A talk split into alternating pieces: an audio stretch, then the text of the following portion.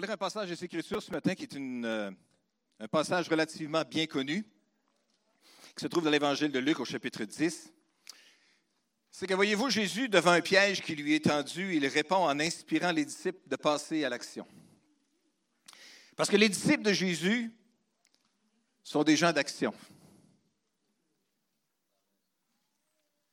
Je répète ça. Les disciples de Jésus sont des gens d'action. De réfléchir, des gens de prière, des gens qui vont aimer Dieu, mais des gens qui, après ça, sont capables de prendre toute cette, euh, cette, euh, cette force surnaturelle qui vient en eux de par la communion avec Dieu ou la paix de Dieu et tout cela, pour être capable de le transférer après ça dans une action bien concrète. On va voir des exemples ensemble. D'abord, lisons dans l'Évangile de Luc au chapitre 10 et au verset 25. Un enseignant de la loi se levant et posant une question à Jésus pour lui tendre un piège. La motivation n'est pas bonne. Mais quand même, il pose la question et Jésus répond. Même lorsque des gens qui ont des mauvaises intentions vis-à-vis de Jésus, Jésus ne reculera pas derrière ça. Ne se sauvera pas devant la question difficile.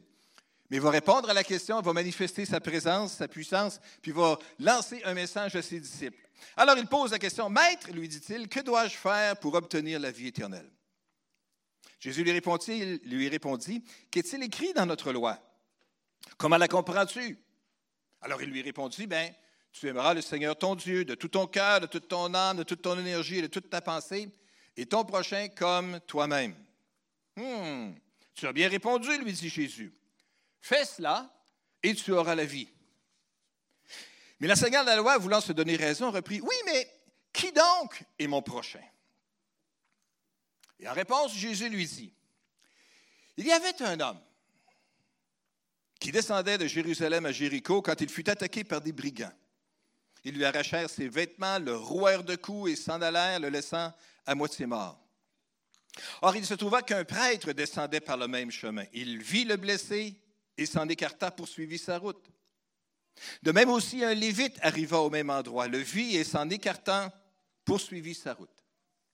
Mais un samaritain qui passait par là arriva près de cet homme. En le voyant, il fut pris de pitié. Il s'approcha de lui, soigna ses plaies avec de l'huile et du vin, les recouvrit de pansements, puis le chargeant sur sa propre mule, il l'amena dans une auberge où il le soigna de son mieux. Le lendemain, il prit deux pièces d'argent, les remit à l'aubergiste et lui dit, Prends soin de cet homme, et tout ce que tu auras dépensé en plus, je te le rembourserai moi-même quand je repasserai. Jésus ajouta, à ton avis, lequel des trois s'est montré le prochain de l'homme qui avait été victime des brigands? Ben, c'est celui qui a eu pitié de lui, lui répondit l'enseignant de la loi. Eh bien, va et agis de même, lui dit Jésus. Prions ensemble. Seigneur, nous te remercions aujourd'hui pour ta parole qui est la vérité. Ta parole qui donne la vie. Tu nous dis que l'homme ne vivra pas de pain seulement, mais de toute parole qui sort de la bouche de Dieu. Et aujourd'hui, Seigneur, devant toi, nous te prions que tu puisses juste ouvrir nos yeux pour qu'on puisse voir ta parole, que tu puisses ouvrir nos oreilles spirituelles pour que nous entendons la voix de ton esprit, que tu puisses nous aider à saisir dans nos cœurs ce que tu veux nous dire aujourd'hui, afin que nous soyons des disciples d'action, comme tu le souhaites que nous le soyons, Seigneur. Nous te donnerons à toi seul la gloire au nom de Jésus. Amen. Une parabole bien connue, celle du bon samaritain, qui commence par la question embêtante ou la question piège, qu'est-ce qu'il faut que je fasse pour avoir la vie éternelle? Que dois-je faire pour obtenir la vie éternelle? C'est quoi qu'il faut que je fasse pour gagner mon ciel? Dans, un langage plus contemporain aujourd'hui, ça voudrait dire ça. Alors Jésus lui dit, ben, c'est quoi que ça dit déjà dans la loi? C'est quoi que ça dit déjà dans, la Bible? Ben, il dit, tu vas aimer le Seigneur de tout ton cœur, de toute ton âme et ton prochain comme soi-même. Parfait.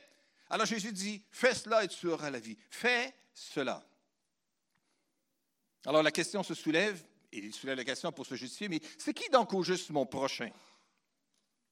Alors Jésus raconte l'histoire de c'est qui mon prochain? On va passer rapidement par-dessus par -dessus toute cette histoire-là parce que je ne veux pas rentrer dans tous les détails. Vous avez déjà entendu peut-être bien des messages à ce sujet. Ce n'est pas nécessairement quelque chose que je veux rajouter à tout cela, mais quelle était la motivation du Samaritain pour s'arrêter? La Bible nous dit qu'il a été ému. Ému. Ému de compassion ou ému de pitié pour cet homme-là.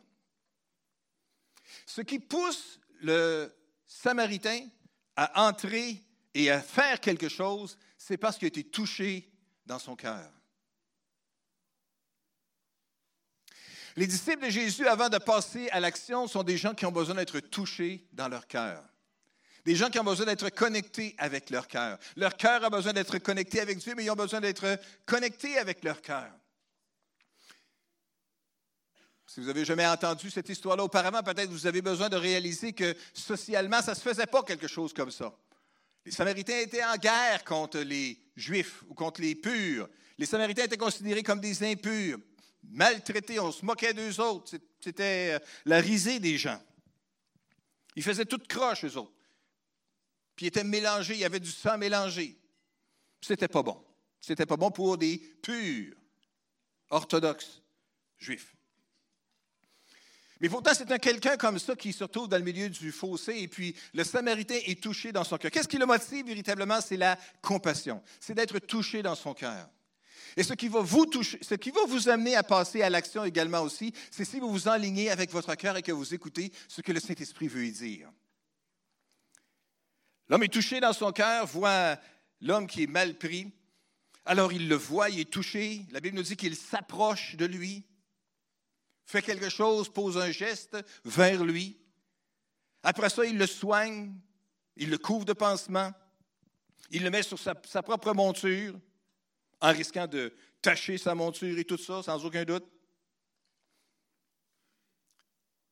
Les gars d'aujourd'hui aiment ça prendre soin de leur char. Mais dans ce temps-là, les gars prenaient soin de leur mule et de leur sel et de tout ce qui venait avec ça également aussi, sans aucun doute. Je n'ai pas vécu dans ce temps-là. Je m'en rappelle pas. Je n'ai jamais lu ça nulle part. Mais je suis sûr que c'était probablement, connaissant la nature humaine masculine, une des préoccupations, un des grands sujets de préoccupation. Alors, il, le charge sur sa propre mule et puis il l'amène dans une auberge et puis après ça, il le soigne de son mieux avec ses connaissances.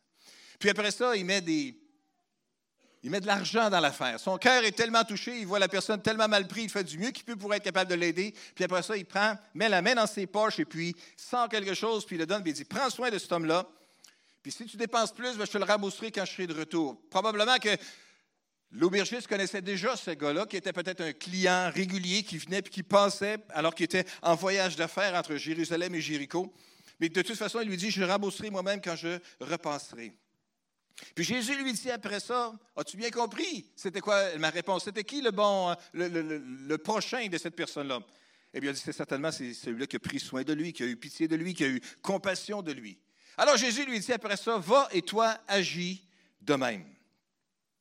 Va et toi agis de même.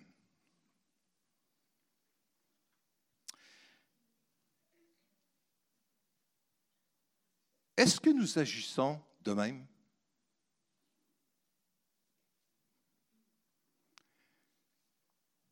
Est-ce que nous laissons notre cœur être touché par la compassion lorsqu'on voit des besoins autour de nous? Et je sais que plusieurs personnes, sans aucun doute, qui se laissent toucher dans leur cœur, dans leur âme, et qui passent à l'action.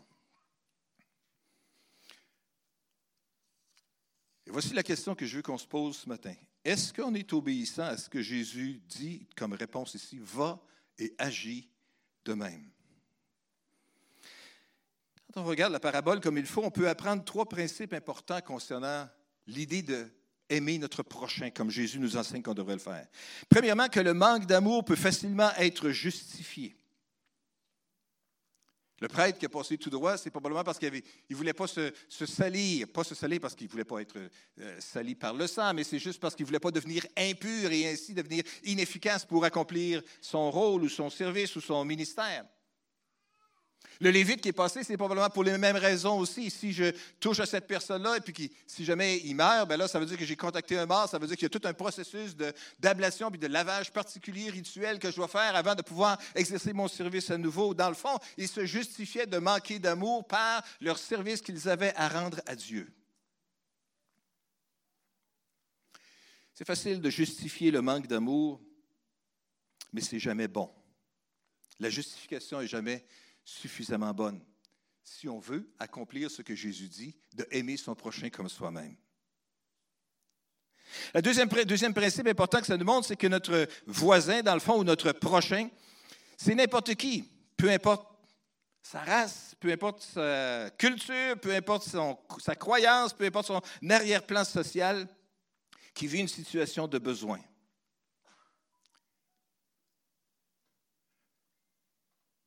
Samaritains n'ont pas attendu qu'il y ait quelqu'un d'autre de la bonne race qui passe parce qu'il y en avait déjà deux de la bonne race qui avaient passé et qui avaient passé tout droit. Mais même s'il n'était pas qualifié euh, racialement pour intervenir, il l'a fait quand même parce qu'il était motivé par l'amour au-delà de ça.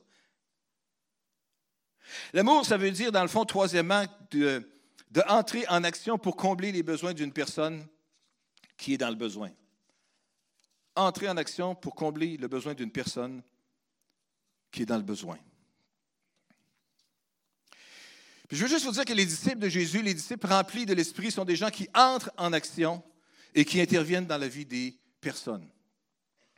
Vous savez, je l'ai déjà dit qu'il y a euh, un mois, quelque chose comme ça, Christine et moi, nous sommes rendus dans, la ville de Calgary, en Alberta, où est-ce qu'il y avait un congrès euh, mondial des assemblées de Dieu. Et on a rencontré plusieurs personnes, puis on veut juste vous montrer quelques photos de personnes qu'on a rencontrées, puis vous raconter un petit peu l'histoire qu'on a eue. La première photo que nous avons ici, c'est celle de Josile. Vous connaissez déjà la plus belle femme sur la photo? Et le plus vieux avec les cheveux blancs, là? Mais l'autre, que vous ne connaissez pas, ça c'est Josile. Josile vient des Philippines. La raison pour laquelle on a connu Josile, Christine et moi, c'est parce que dans la salle de réunion là-bas, on avait des réunions pendant quatre ou cinq jours, et puis on s'assoyait toujours à la même place, en fait, des sièges qui étaient déjà réservés. Et Josile avait une place dans la même rangée que nous autres, deux, trois places. Connaissez-vous c'est qui la personne qui est assise à deux, trois places à côté de vous ce matin? Eh oui, ça fait longtemps. Ça fait longtemps qu'on se connaît, ça fait longtemps qu'on sait qui qu'on est. J'espère que vous savez qui vous savez. Parce que ça, c'est Josile, c'est mon ami Josile que je connais. Josile vient des Philippines. Josile a travaillé toute sa vie pour une organisation qui s'appelle les Portes ouvertes. Peut-être vous avez déjà entendu parler de cette organisation, Open Doors avec un homme qui s'appelait le frère André ou Brother Andrew, qui euh, s'occupait dans les années, soit, fin des années 60, début des années 70, à, passer des Bibles en contrebande dans les pays euh, de l'Union soviétique ou de la Chine, en tout cas des, pays communistes, quelque chose comme ça. José a passé 30 ans de sa vie à travailler pour cette organisation-là. On a eu l'occasion de le voir, de parler avec lui, de prier avec lui, puis de voir ce qu'il faisait comme intervention pour aider les gens de son entourage. Toute sa vie, il a été impliqué dans une organisation et sans aucun doute qu'il a fait à de nombreuses reprises de traverser, d'aider justement à, des croyants de d'autres nations de l'Asie qui étaient peut-être sans Bible, qui n'avaient pas le droit d'en avoir, de pouvoir en avoir. Des gens qui passent à l'action parce qu'ils sont émus de compassion. J'étais intéressé d'entendre aussi qu'il y a des chrétiens remplis du Saint-Esprit, pentecôtistes, membres d'Église des Assemblées de Dieu, qui plantent des arbres en Amazonie. Ben, il y a des croyants qui sont des environnementalistes engagés. Ben oui! C'est pas intéressant. On peut s'impliquer dans toutes sortes de domaines, que ce soit des choses aussi spirituelles que de passer des Bibles puis rendre des croyants euh, euh pouvoir de permettre à des croyants qui ne pourraient pas normalement avoir accès aux Écritures, d'en avoir régulièrement, c'est merveilleux, c'est spirituel, c'est louable, mais des gens aussi qui s'engagent dans des choses aussi pratico-pratiques que de planter des arbres. J'ai trouvé ça franchement intéressant. Une autre rencontre intéressante que nous avons eue, Christine et moi, c'est de rencontrer un homme qui s'appelle Kevin Garrett. Ça, c'est la deuxième photo. En fait, on, est arrivé à côté d'un homme qu'on connaissait déjà parce qu'on s'était déjà rencontré dans d'autres euh, conférences, euh, un homme qui s'appelle Brian Eggert, qui est le responsable des, de Mission Canada. Et puis, qui, il y avait cet homme-là qui était à côté de lui. Il dit Paul, est-ce que tu connais euh, Kevin Et puis, il dit hum, Kevin Garrett, ça me dit quelque chose. Et puis là, il dit Oui, il dit, lui était missionnaire en Chine et il a été détenu pendant, pendant, pendant longtemps. Puis là, je dis Oh oui Troisième photo. En 2014 ou 2015, on avait prié pour cette famille-là. En fait, pour le père et la mère, pour Kevin et Julia Garrett qui étaient, eux, des ouvriers internationaux euh, avec les assemblées de Pentecôte qui vivaient dans le nord de la Chine, tout près de la frontière. En fait, ils vivaient à Dangdong, je pense, qui est le nom de la ville. Et j'ai peut-être pas la bonne prononciation, mais ça s'écrit comme ça. Et c'est situé dans, la partie euh, euh, occidentale de la Chine et puis relativement proche de la frontière avec la Corée du Nord. Et puis eux, ils avaient, Kevin et Julia, une, euh, entreprise, un café, un genre de Starbucks, Tim Hortons, quelque chose comme ça, mais bref, qui servait pas mal plus que juste du café instantané, qui des lattés et puis des expressos et tout ça. Et puis il y avait plein de gens de la ville qui venaient pour se servir là-bas. Kevin et Julia donc, ont opéré cela pendant de nombreuses années. Euh, leurs enfants parlent couramment le chinois aussi. Ils ont, ils ont quatre enfants, donc deux qui ont grandi, sont partis de la maison depuis plusieurs années. En fait, toutes les quatre maintenant ne sont plus à la maison. Mais toujours est-il que Kevin et Julia, un bonsoir, ont été amenés, ont été amenés par des agents secrets, si on veut, euh, de la Chine, et puis ont été amenés en détention, euh, chacun de leur côté. Et puis, ils faisaient face à des accusations d'espionnage. Ça n'a jamais été des espions du tout. Mais c'était quelqu'un qui aimait prendre des photos. Et puis, il prenait des photos de la Corée du Nord. Et puis, il allait, faire également aussi des voyages humanitaires en Corée du Nord pour aider. Il apportait de la nourriture, il apportait des vêtements d'hiver, notamment aussi pour les enfants, pour toutes sortes de personnes à besoin. Juste un, un bon chrétien qui s'implique avec le voisinage et qui fait quelque chose. Comme, euh, alors, donc, il a pris beaucoup de photos. Et les, beaucoup de photos qu'il a prises, c'était des photos qui pouvaient être compromettantes, qui pouvaient euh, compromettantes ou dangereuses peut-être pour la sécurité nationale, soit de la Corée ou de la Chine. En tout cas, toute une histoire. Il a passé 775 jours en détention. En deux ans et quelques jours. Dans des conditions, je vous garantis qu'on est loin du Club Med là.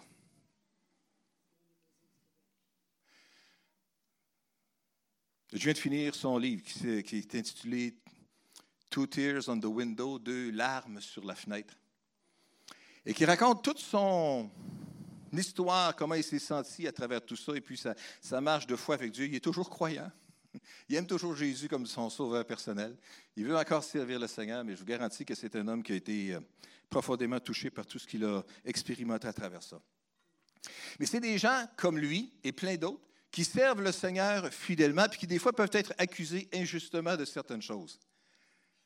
Je lui ai dit que pendant le temps qu'il était détenu en prison, il y avait des gens qui priaient en français, puis ça, c'était nous autres. Il avait l'air d'être content de savoir ça. Mais je sais qu'il y avait des gens partout dans le monde qui priaient pour lui aussi, parce qu'il y avait une situation profondément injuste à travers tout cela.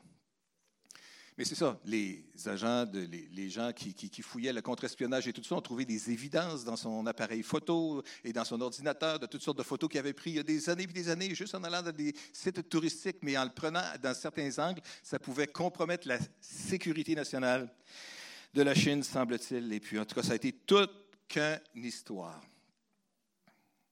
Two Tears on the Window, si ça vous intéresse euh, de, de le lire. Ça, c'était Kevin Garrett qu'on a rencontré là-bas. Une autre personne qu'on aurait pu rencontrer également aussi, mais qui finalement n'a pas pu se rendre parce qu'il avait pas, était conférencier invité, mais qui n'a pas pu se rendre parce que euh, le visa ne lui a pas été remis. Peut-être qu'il était trop dangereux pour la sécurité nationale du Canada, je ne sais pas. Il s'agit du docteur Denis Mukwebe de la République démocratique du Congo. À la page numéro 4, vous, à la photo numéro 4, vous allez voir qu'on voit le docteur Mukwege qui est aussi appelé l'homme qui réparait les femmes dans son hôpital, à, dans son hôpital à Bukavu, dans, la République démocratique du Congo, et qu'on nous dit qu'il est comme un peu un mélange de Mère Teresa et de Nelson Mandela. En fait, il faut dire que Denis Mukwege, c'est quelqu'un qui a reçu le prix Nobel de la paix en 2018. Dans un et cette photo-là est prise à partir d'un reportage que Sophie Langlois de Radio-Canada a réalisé à son sujet. Ce gynécologue-là a passé sa vie, a consacré sa vie à lutter contre les viols de la guerre. Depuis 1999, il a soigné, on nous dit, plus de 54 000 femmes et filles qui ont été mutilées par des violences sexuelles à l'hôpital de Panzi à Bukavu, dans la République démocratique du Congo. C'est lui qui a fondé cet hôpital-là. Ce qu'il faut savoir, c'est comment tout ça a commencé avec Denis Mukwebe. C'est lorsqu'il était enfant, petit Denis, accompagnait souvent son père qui était pasteur, pasteur d'une église de Pentecôte en République démocratique du Congo, quand lui allait visiter des gens qui étaient malades. Et puis il nous raconte qu'un bon jour, alors qu'il avait huit ans, il avait vu un petit garçon qui, était, qui souffrait de graves convulsions. Et ça l'a profondément bouleversé. Et puis là, il ne comprenait pas pourquoi son père tentait pas, euh, pourquoi que son père se contente de prier au lieu de lui donner des médicaments. Papa, pourquoi tu fais juste prier pour lui alors qu'on pourrait lui donner des médicaments? Alors son père lui répond, mais qui n'est pas médecin. Et puis là, le petit Denis de 8 ans se tourne vers son père et lui dit, ben moi, papa, je serai médecin pour donner des médicaments pour atténuer les souffrances. Et c'est devenu son obsession. Il est demeuré un croyant qui continue à prier pour les gens. Il y a même quelqu'un qui dirige un ministère impliqué. Son frère est pasteur d'une église également aussi. Son père a été pasteur pendant plusieurs années. Alors, ce jeune Congolais-là Congolais désirait d'abord devenir pédiatre. Commence des études en médecine. Mais quand il a réalisé le taux de mortalité des femmes dans leur accouchement, il a bifurqué vers la gynécologie. Parce qu'on nous dit qu'en Afrique subsaharienne, la grossesse et l'accouchement restent les premières causes de mortalité pour les femmes.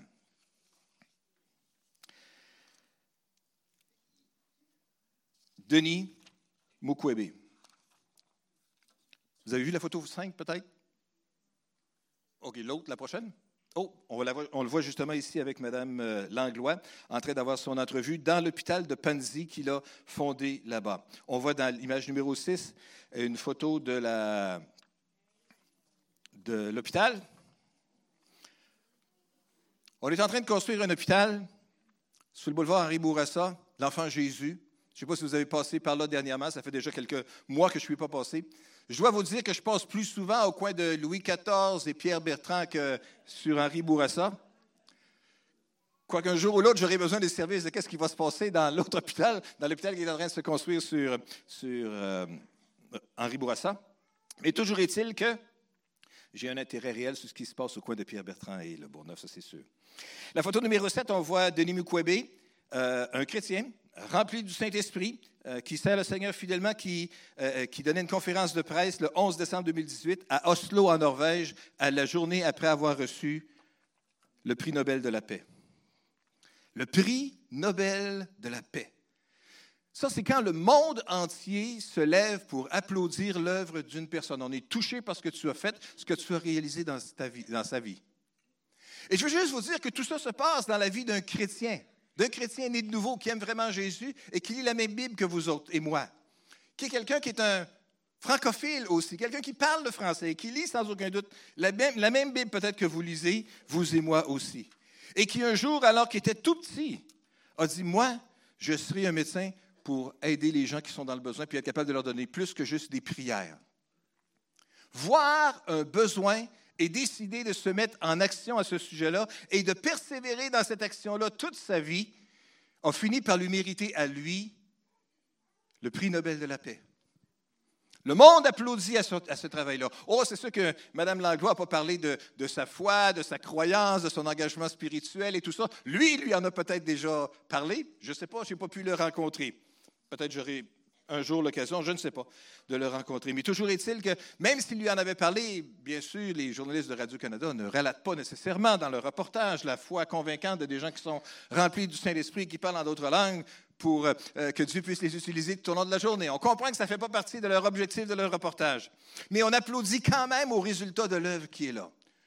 Touché par l'engagement de quelqu'un qui est prêt à servir avec des moyens ce qu'il a entre ses mains, le mieux qu'il peut entre ses mains, est motivé par une compassion profonde en voyant la détresse horrible. Lorsqu'il a vu Mme Langlois, il dit, si vous voulez, dit, je pourrais vous montrer une, une petite fille, un petit bébé de sept mois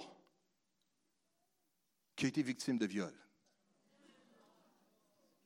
À Montréal, des choses comme ça, ce serait inacceptable. Mais ici, c'est des choses qu'on voit régulièrement à cause de la guerre. Le viol est vu comme une arme de guerre. Va et agis de même.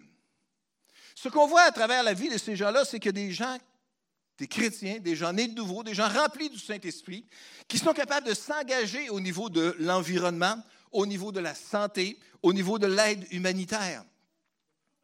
Va et toi, fais de même. Question. Et nous, qu'est-ce qu'on fait? Chacun de nous. Quel est notre engagement? Oui, mais tu sais, pasteur, nous, on n'est pas euh, des gynécologues, on n'est pas des, euh, euh, des gens entrepreneurs comme Kevin et Julia. on ne connaît pas le chinois à part de ça. Et puis, de toute façon, on a appris depuis ce temps-là que c'est trop dangereux d'aller dans ce coin-là, peut-être du monde. Hein? Bon. Nous, on n'a pas ci, nous, on n'a pas ça. Nous, on manque de ressources. Oui, on peut manquer de ressources. Regardons dans Jean chapitre 6, la fois où Jésus et ses disciples ont manqué de ressources aussi, qu'est-ce qui s'est passé? Vous connaissez l'histoire, c'est l'histoire de la multiplication des pains. Jésus regarde autour de lui, vit une foule nombreuse, une foule nombreuse venir à lui. Alors il demanda à Philippe, Philippe, où aurions-nous assez, où pourrions-nous acheter assez de pain pour nourrir tout ce monde-là? Philippe, à quelle place qu'on va trouver tout, hein, tout le pain et avoir assez d'argent pour être capable d'acheter tout ça? Philippe, mais verset 6, la Bible nous dit que Jésus ne lui posait cette question que pour voir ce qu'il allait répondre, car en réalité, il savait déjà ce qu'il allait faire. Jésus savait ce qu'il allait faire, mais le besoin était là. Tout le monde a faim, c'est tard, les estomacs sont vides, et tout le monde sent que c'est le temps de manger, mais il n'y a pas suffisamment pour être capable d'aider tout le monde. Jésus sait. Le besoin est là, mais Jésus sait. Mes amis, quand on fait face à un besoin qui est au-delà de nos capacités, je veux juste que vous sachiez que probablement que Jésus sait déjà ce qu'il veut faire. Il sait, il connaît la situation et il sait ce qu'il va faire. Et des fois, il va peut-être même nous poser la question, comment vas-tu te débrouiller par rapport à ça? Et puis on réfléchit, puis on dit, ah, Seigneur, ça va prendre toutes les ressources, on va s'étirer au maximum, on va essayer de monter la meilleure euh, euh, campagne d'organisation, de ramasser tous les petits pains qu'on va pouvoir, puis on va essayer de distribuer ça, mais hmm, on ne sait pas si ça va être assez. Jésus savait. Il voulait juste voir qu'est-ce que Philippe était pour répondre. Alors Philippe poursuit en disant, verset 7, Rien que pour donner à chacun un petit morceau de pain, il faudrait au moins 200 pièces d'argent, lui répondit Philippe. Autrement dit, à peu près un an de salaire d'un ouvrier normal pour être capable de combler ses besoins. Le Seigneur, ça nous prend un bon 35, 40, 50 000 pour être capable d'aider ces gens-là. 50 000 Alors, est-ce qu'on va trouver ça?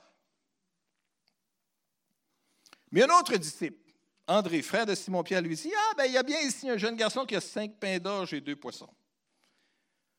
Mais qu'est-ce que cela pourtant demande? Qu'est-ce que cela pourtant demande?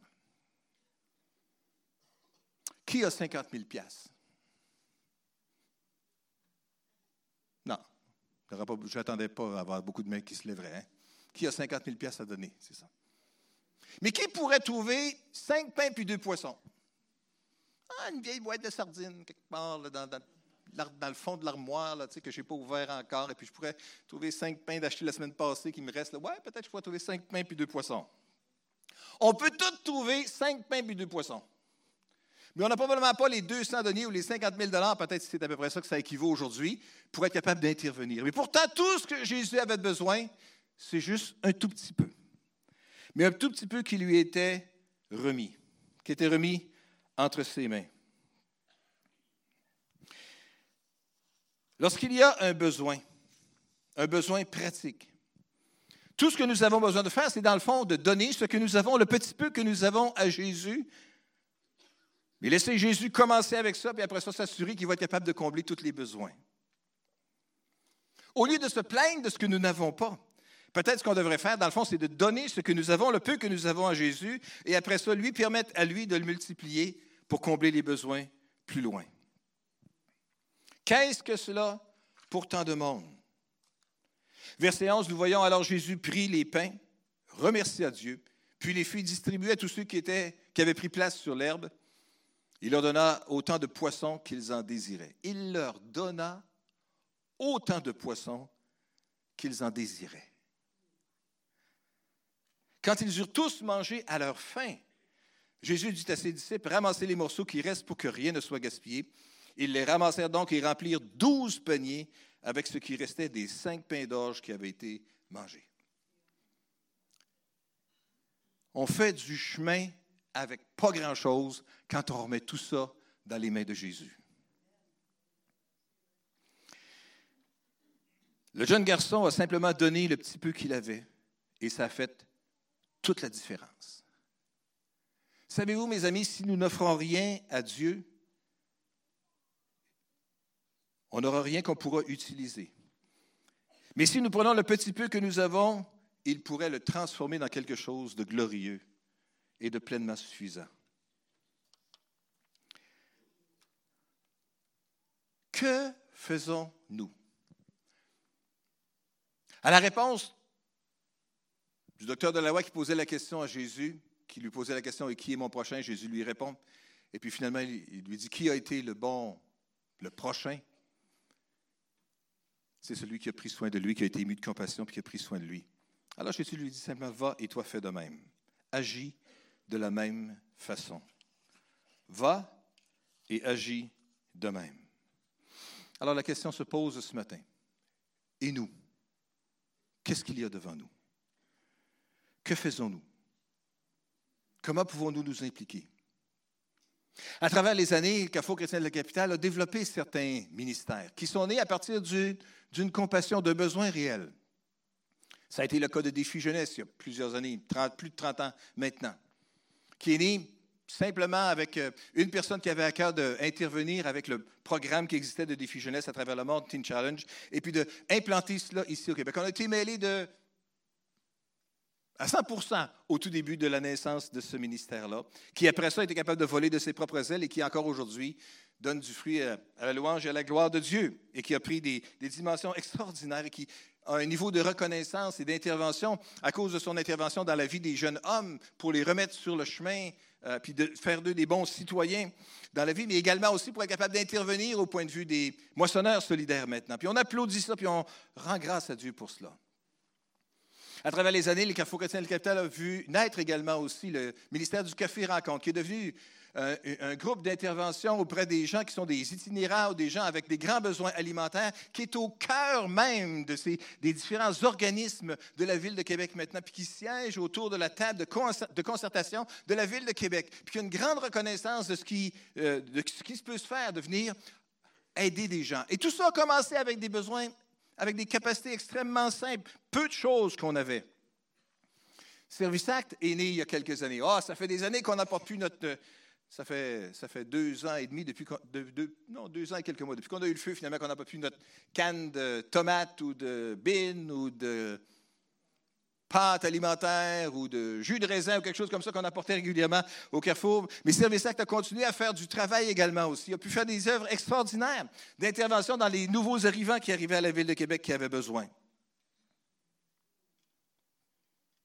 Le ministère de Croissance, à travers les douze étapes d'intervention dans la vie des personnes qui vivent des problèmes de dépendance, de toutes sortes de niveaux, dans toutes sortes de domaines de leur vie, ont été capables de faire des, de se développer aussi, avec pas grand-chose pour commencer, mais juste un grand désir et en voyant des besoins. Et ça comble des besoins extraordinaires.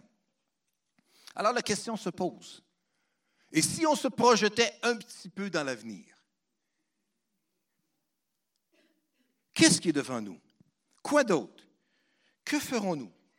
Alors qu'on est impliqué dans une église où on croit que Jésus bâtit des vies, quels sont les besoins qui sont devant nous autres? C'est qui la personne qui est dans le fossé, à demi-mort à quelque part, qu'on pourrait peut-être atteindre, mais que dans le fond, on a juste pas grand-chose, pas grand connaissance, pas grand capacité, pas beaucoup de temps peut-être pour faire des choses ou pour s'impliquer.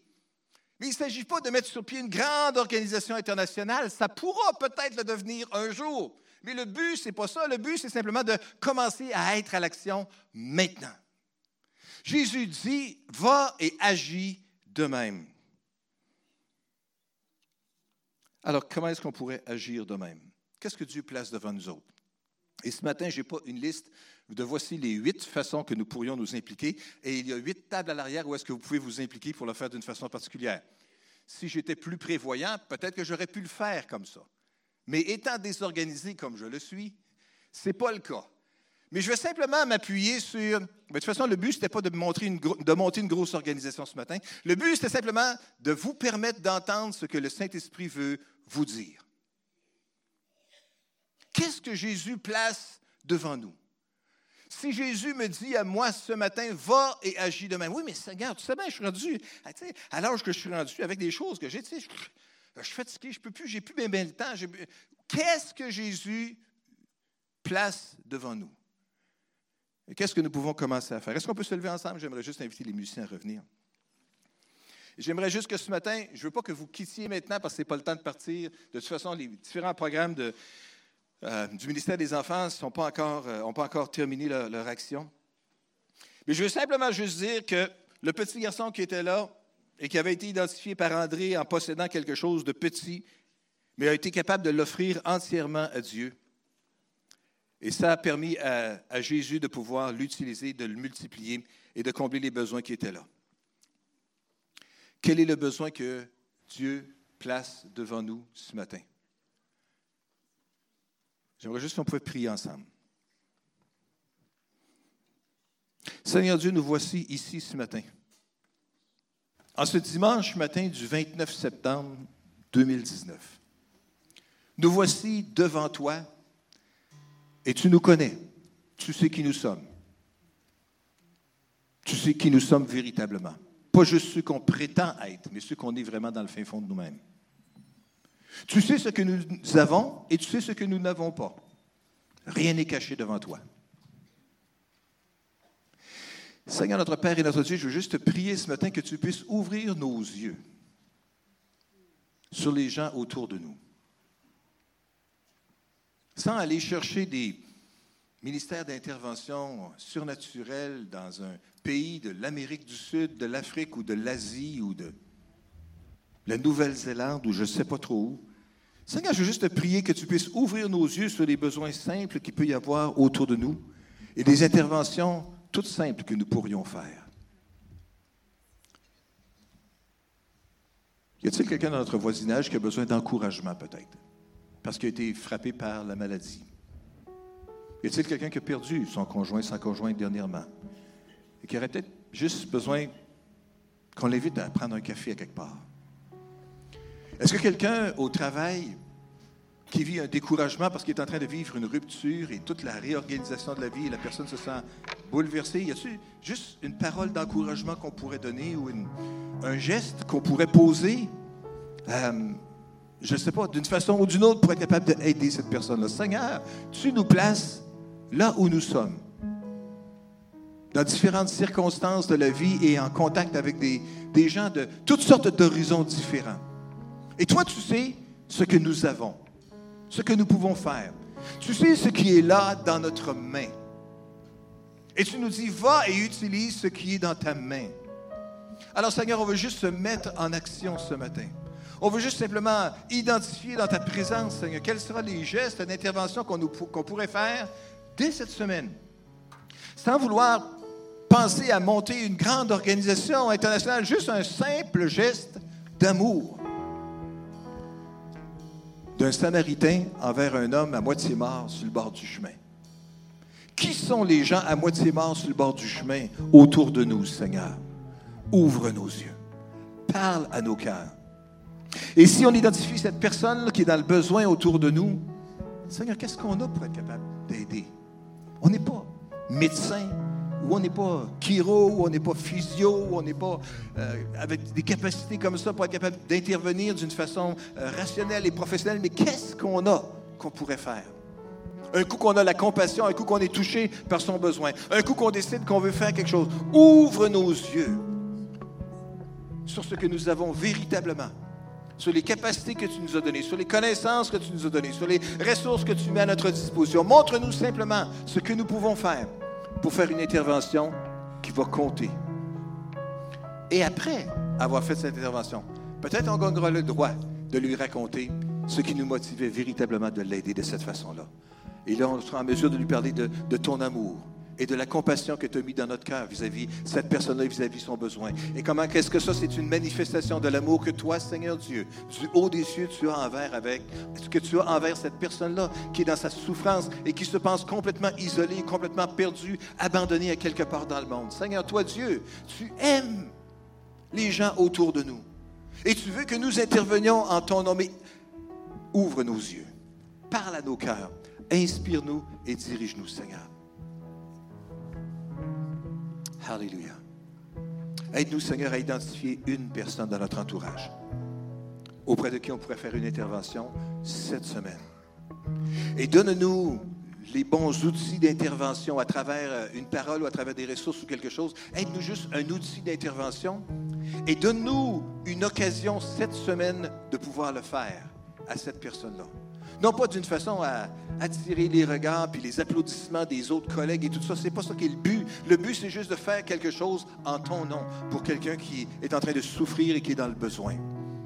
Aide-nous à être un bon samaritain pour quelqu'un autour de nous cette semaine, Seigneur. Ouvre nos yeux, parle à nos cœurs, touche nos cœurs, Seigneur, par ta compassion. Puis on va te donner à toi seul la gloire pour tout ce que tu vas accomplir au nom puissant de Jésus. Amen. Alléluia. Alléluia. Est-ce qu'on peut juste prier le Seigneur ensemble? J'imagine que c'est ça. Alléluia.